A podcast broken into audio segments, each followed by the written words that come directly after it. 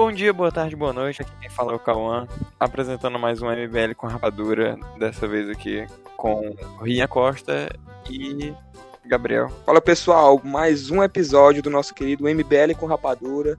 Para você que não tem muito tempo para estar tá escutando baboseira no jornal, estamos aqui para resumir a semana, né? Conversa mais contraída. E é isso, sempre abordando pautas do, do nosso querido Ceará. E o nosso convidado da semana é o nosso querido Ian Costa, membro do MBL operacional e da equipe de comunicação. Fala pessoal, queria aqui agradecer o convite para participar do podcast do MBL com Rapadura e dizer que é um prazer fazer parte dessa equipe do MBL Ceará, um projeto que realmente vem mostrar um bom resultado em tão pouco tempo.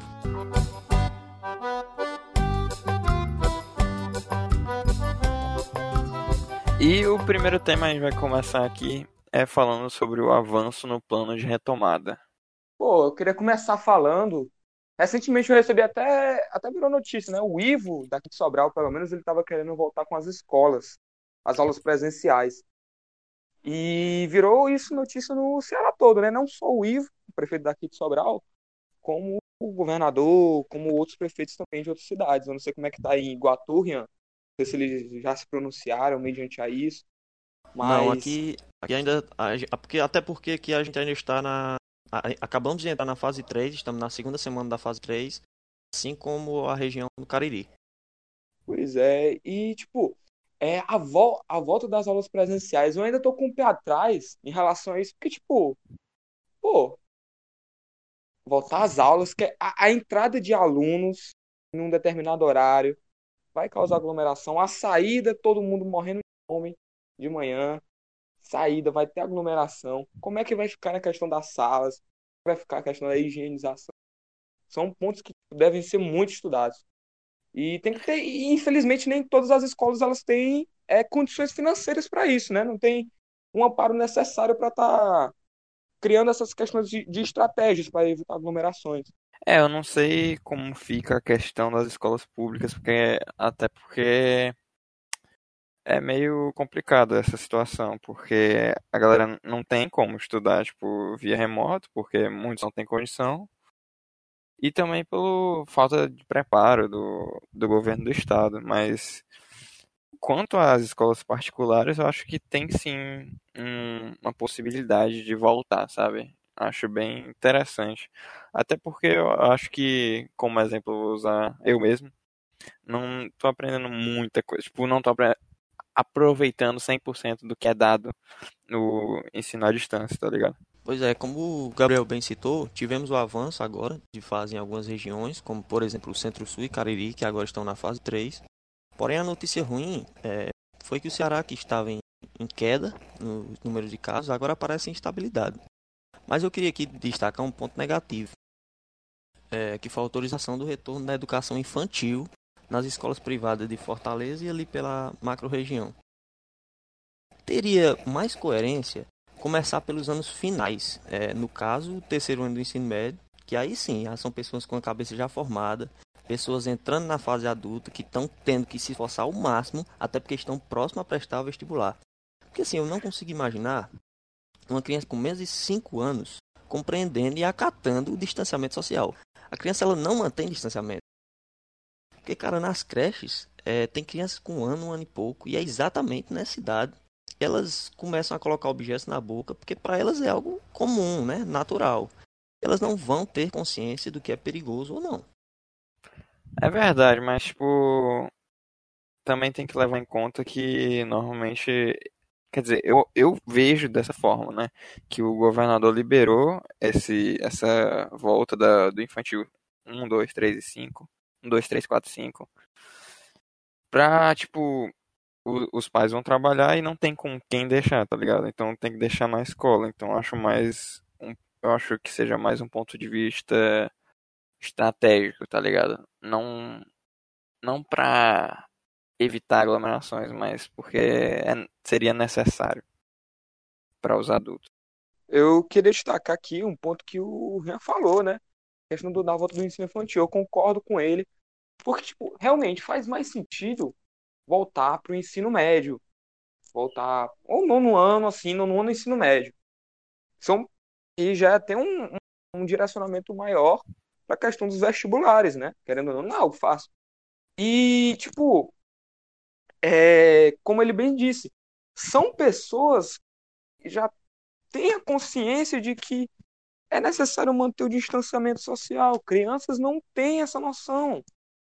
É, tem, tem a questão da, da, tem a questão de aproximação, de brincar com o um coleguinha no recreio e tudo mais, nos intervalos. A questão do, dos trabalhos, dos trabalhos de sala que são feitos. Vão, vai, muita coisa vai ter que mudar e como, como eu disse, é, como já é apresentado nas escolas, o, o ensino infantil ele é mais dinâmico, ele é menos conteudista e mais dinâmico para facilitar o aprendizado da criança. Agora, vai ter outro desafio aí. Como é que vai tornar o aprendizado das crianças? É, continuar né, essa questão dinâmica do aprendizado das crianças, mas sem o contato, respeitando as regras de distanciamento, com máscara, com a higienização constante de álcool em gel. É complicado. E eu até estava pensando, tipo, é, num, por exemplo, se liberasse somente para o ensino médio, dividiria as turmas, dividiria as turmas, é, contratava mais professores, utilizava outros professores, ficaria tudo mais fácil. Eu acho que até seria possível a volta. Mas é um negócio, é um, digamos assim, um assunto muito delicado, né? Varia de condição escolar de escola para escola, de ensino para ensino. Exato, sim, exato. Sim. Mas no, nesse caso seriam apenas escolas privadas de Fortaleza e pela macro-região que já passaram do, da fase 4. Mas o que, eu, o que eu achava mais lógico seria realmente o terceiro ano do ensino médio.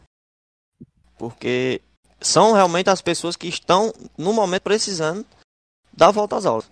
Tá entendendo? É, tanto é que o Enem vai ser em janeiro, né? A gente não vai ter muito tempo. Se Exato. ficar enrolando, enrolando, enrolando. Mas é isso. O governador Camilo Santana, pelo que eu tenho, pelo que eu vi, dia 14 de setembro, em Fortaleza, eu acho, já vai poder voltar. É, tipo, não aglomerações, mas tipo, festas com até 100 pessoas. Que eu fico meio com o pé atrás, entende? Com, com isso. Porque, querendo ou não, é uma prerrogativa para ter aglomeração, ou seja, 30 pessoas vão poder tipo, ficar no mesmo espaço, como é que vai rolar isso? Então vamos para próxima pauta, que é PF cumpre 22 mandados de prisão e 17 de busca e apreensão no Ceará contra a facção criminosa PCC. Pois é, é foi uma grande operação, né, contra o alto escalão do PCC, na verdade. E eu estava lendo sobre o assunto e segundo a Polícia Federal, essa foi a maior operação, tanto em mandados, também como valores aprendidos. Né? Nela, eh, inclusive, identificaram vários responsáveis pelo progresso da facção. Descobriram, inclusive, que a organização pagava valores mensais para os chefes dos grupos, de acordo com cargos ocupados. É, e foi encontrado pessoas com participação tanto direta quanto indiretamente. E assim, era um enorme esquema de lavagem de dinheiro. E grande parte desse dinheiro era destinado à ajuda de membros da facção que estão presos. E cara, para ocorrer essa mega operação, eu acho que tem que ter uma estratégia para para, enfim, descobrir. Então mostra uma eficiência tremenda da Polícia Federal. Como tu disse, Rian, é, foram pessoas, foram contra pessoas com ligação direta e indireta, ou seja, pessoas do PCC e pessoas que tipo têm uma ligação ali, tipo, ah, contribuem, entendeu? Muitos contribuíam apenas é, dando a conta bancária para ser depositado o dinheiro de lavagem de dinheiro da facção. Sim, cara. E, e, tipo assim, além da estrutura dessa questão da operação, né? Vale destacar que é, meio que virou comum, digamos assim, notícias envolvendo é, facções criminosas aqui no Brasil. É um ponto, é um ponto até curioso, o Brasil é um dos poucos países que sofrendo com esse problema, né?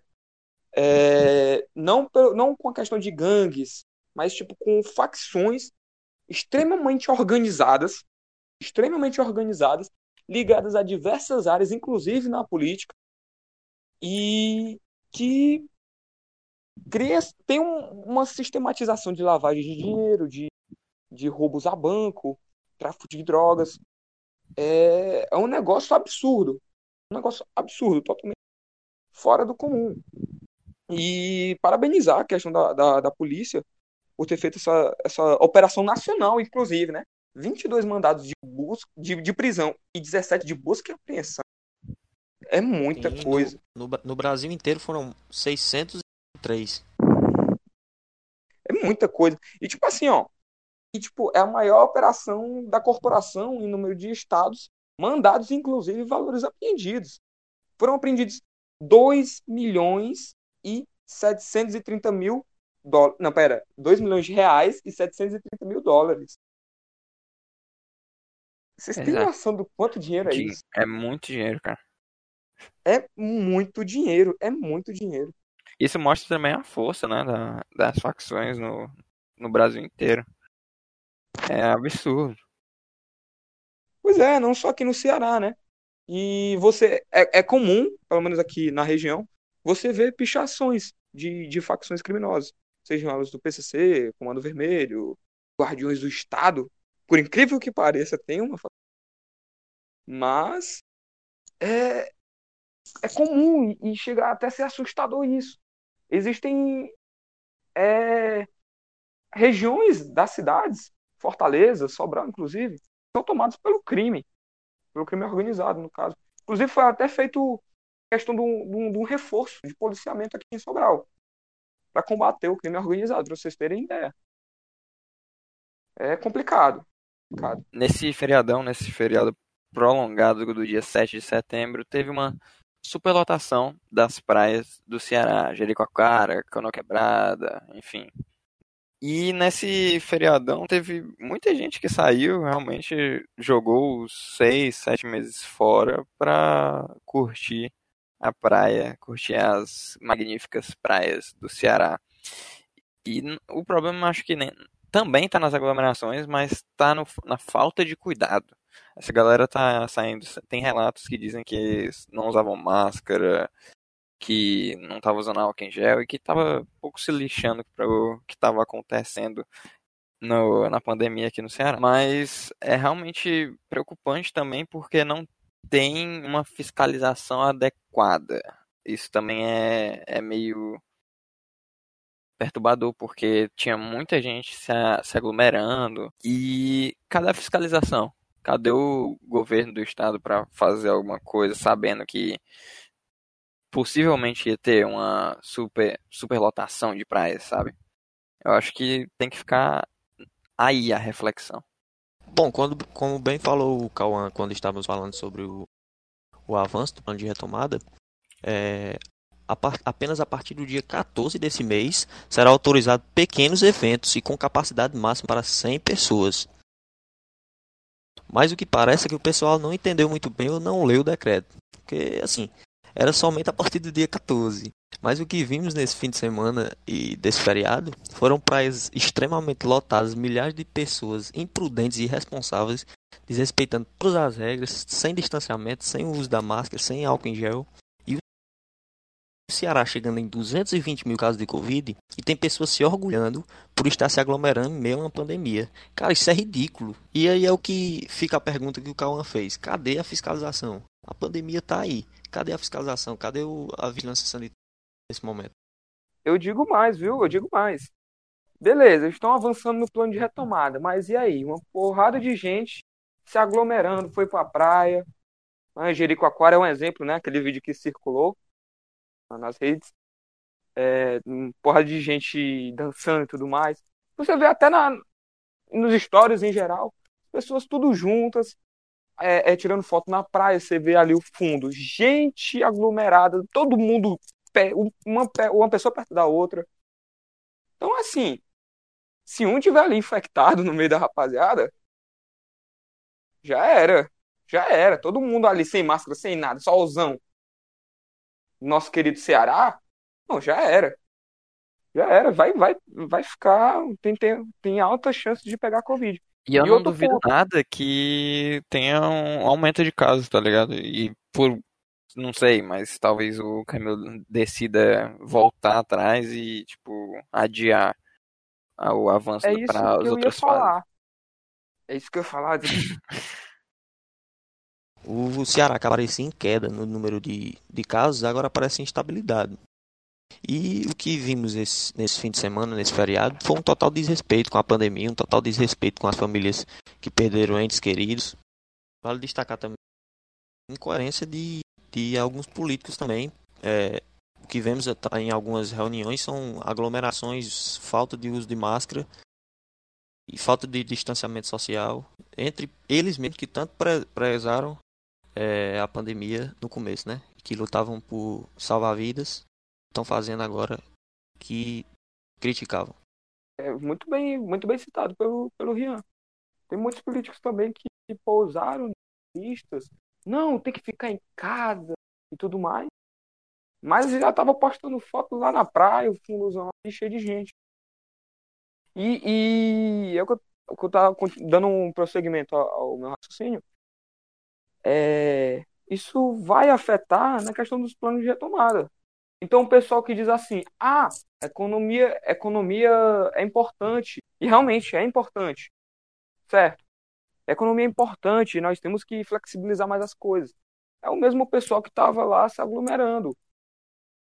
E aí fica complicado. Vai ter que, se, se, se houver uma nova onda, vai ter que voltar atrás, vai ter que voltar no, nos planos e tudo mais. As aulas vão ser adiadas, alunos vão ser prejudicados, trabalhadores vão ser prejudicados, vai ter a questão do desemprego.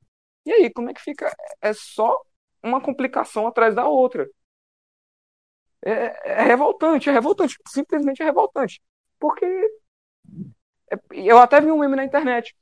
É, tava lá, é, no Brasil, é, não sei como, é, vamos supor aqui, 70 mil casos, aí tava todo mundo lá, todo entubado, assim, de, de, de plástico, luva, máscara, outra máscara para proteger, um tubão de álcool em gel. Aí chegava nos 120 mil casos, tava só a máscara e o tubinho de álcool em gel. Aí chegou nos 200 e tantos mil casos, tava lá, o pessoal sem máscara, sem nada, na praia tirando foto ainda. Tá tudo ao contrário. É, é, é, é um fato curioso, né? E a realidade. Pois é, Gabriel, e infelizmente é, estamos só adiando né, a melhora da pandemia. Quanto mais gente se aglomerando, mais tempo vamos, vamos ficar assim. É um negócio, justamente, assim, é um negócio que a gente, querendo ou não, a gente vai ter que ficar um tempo em casa. Querendo ou não. Mas quanto melhor a gente, quanto antes a gente seguir as normas, mais rápido a gente vai poder sair. Aí tava tudo encaminhando, tava tudo se encaminhando, tudo certinho, tudo bonitinho. Aí o pessoal pega e sai, passa o feriadão todo fora. Aí, e, e, e com grande chance de surgir uma nova onda. Vai ter que atrapalhar, vai atrapalhar os planos de retomada, vai atrapalhar o, é, a questão econômica do, do Estado. Vai ter que voltar tudo de novo atrás por causa de três dias. É, acaba atrapalhando todo mundo por causa de alguns, tá ligado? E isso é deplorável. Indicações da semana. bem, bem claro. Não disso não. Não tô sabendo disso não. Rapaz. Indicações da semana. Com Rian Costa. tipo isso. E pra indicação da semana, eu vou recomendar para vocês um anime e o nome do anime é The Promised Neverland. Não sei como se pronuncia, porque talvez eu esteja meio enferrujado no inglês. Mas é um anime bem cativante, sabe? Não tem português. Eu, eu fico muito decepcionado com, com o Brasil, porque tem alguns animes que não tem dublagem brasileira e eu gosto da dublagem brasileira. Eu sou um dos que sou fã da dublagem brasileira, mas é um anime muito bom. É, se trata de de um. É tipo um orfanato, mas tem um segredo. Não dá spoiler. Eu, esse esse eu anime é realmente muito bom, mas tipo, é só um orfanato. A gente só pode dizer isso. É só um orfanato é, é um a mãe orfanato. cuida da rapaziada. E, só mas isso. Tem, mas tem uns segredos por trás e esses segredos vão Ponto, se enrolando ao longo xiu, da trama. Não, eu... não, acabou, acabou, acabou, acabou. Acabou. muito, muito só isso, foda. só isso. É muito boa, pessoal. Sério, eu muito assisti. Bom. Eu assisti, e tipo assim, o primeiro episódio, ok. O segundo você já fica, meu irmão, que vai acontecer. Aí no terceiro, aí você já fica, meu irmão, a parada tá doida aqui. É Tem muito bom, é muito aqui, pera lá. E a Eu segunda assisti- temporada tá, tá programada pra sair em janeiro de 2021. Estou na E expectativa. eu assisti e, cara, é muito bom. É nota 10.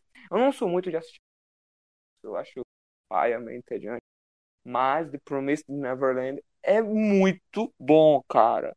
E assim, é só um orfanato e tem a cuidadora. Ponto. O resto é spoiler. E aproveitando aqui o gancho da fala, vou indicar aqui pra vocês uma série Bandidos na TV. Cara, essa série é louca. E é puxando. É, é sobre o assunto aqui que foi abordado na segunda pauta, né? Da maneira como o crime ele está, inclusive, presente na política brasileira. Bandidos na TV conta a história do apresentador brasileiro que literalmente ele matou por audiência. O Wallace Souza, ele é político e personalidade de televisão e foi acusado de planejar diversos crimes violentos que denunciava e ele mesmo investigava no, no seu programa lá de investigação policial, né? De, enfim, é investigação policial mesmo, tipo, o coisa, É, jornalismo é, policial. É, é um. Enfim, Enfim, enfim. E, sei. e, e, tipo assim, ele matava, a- ele mandava matar uma pessoa e depois mandava os repórteres irem lá pra filmar o, o corpo lá da pessoa lá, morte em primeira mão, exclusividade. E, e assim ganhava dinheiro em cima da morte das pessoas. Muito boa, muito boa essa série. E é chocante. Se tiver com milhão pra assistir, mas fica aí minha recomendação da semana. Bom, minha indicação vão ser o dois livros, Livro para Escolher e o Capitalismo Liberdade. Capitalismo Liber- ambos de Milton Friedman. É, Capitalismo e Liberdade fala sobre o liberalismo econômico e a economia capitalista. E o livro para escolher é mais um depoimento pessoal, que é foi escrito por Milton Friedman e a esposa dele, Rosa Friedman. Quero agradecer aqui a presença do Rian, né? Foi es- escolhido de última hora, mas estando aqui é o que importa. É, espero que cê- vocês tenham gostado aqui do episódio semanal. É, na próxima semana temos um convidado que ele é muito bom em retórica. Se ele bater de frente com o Ciro Gomes, o Ciro Gomes apanha.